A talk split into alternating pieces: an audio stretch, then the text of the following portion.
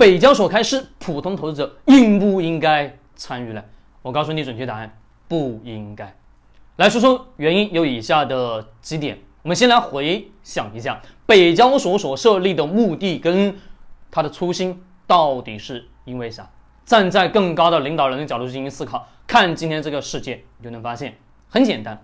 这两年实体经济干嘛？非常的萎靡不振，对吧？增长速度非常非常缓慢。过去几年高速的发展到现在这个阶段，又加上疫情的对应的影响，国内要形成什么共同富裕，并且还有什么东西啊？经济的内循环。那这些条件因素背后，我们要知道，绝大多数的实体企业，比如一些科创型企业，本身活的就很艰难，要有资金，要有大量什么政府的支持以及相关政策的支持，才可能让这个企业发展的更好吧？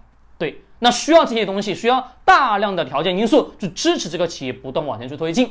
而我们今天所看到的北交所所说的目的，也就是什么，让这些实体企业有一定的创新能力的企业，有一定的核心技术，并且小众领域的有自己能力的技术的企业放进来，干嘛放进来？给他们更多的资金，更多的资源，让他们继续不断往前推进进行发展。那我们来看看。北交所目前所上市的这些企业，绝大部分什么企业？各位，看看清楚，什么什么企业？很简单，都是从新三板所转移过来、平移过来这些企业。当然，这里面有存在好企业，也存在什么大量的不是那么那么好的企业。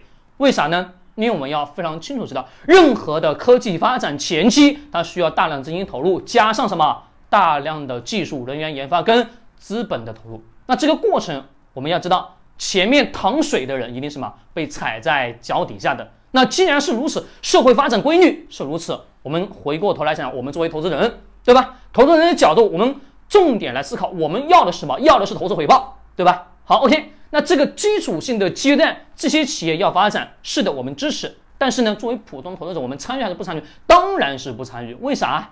刚刚所说了，已经告诉你准确答案了，是因为创新过程当中，我也不知道它到底能好还是不能好，它能否成为这个行业当中的龙头企业？可能当下还是那么多企业，可能到了什么下个月或者说下个季度，这个企业已经什么被淘汰掉了？为啥？科技的不断创新，它的创新速度是超级超级快的。那这个阶段，你告诉我，我能追着市场的热点去进行跑吗？能跑赢那些机构吗？你当然是跑不赢。那各位，你告诉我，普通投资者，你应不应该去参与科创板呢？或者说参与什么？我们今天所说的这个北交所的科创板，我都不建议参与。何况什么？我们的科创板是的，本身它所设立的目的跟它的初心，导致我们普通投资者，我们目的是啥？获取利润。投资人就是如此，我的眼光永远盯着你前面的这个东西能否给我带来收益，这个才是什么最关键的。所以说。懂规则、懂市场的所有的条件，才可能在这个市场当中去获取到更多的收益跟回报。关注我，更多的投资理财知识干货。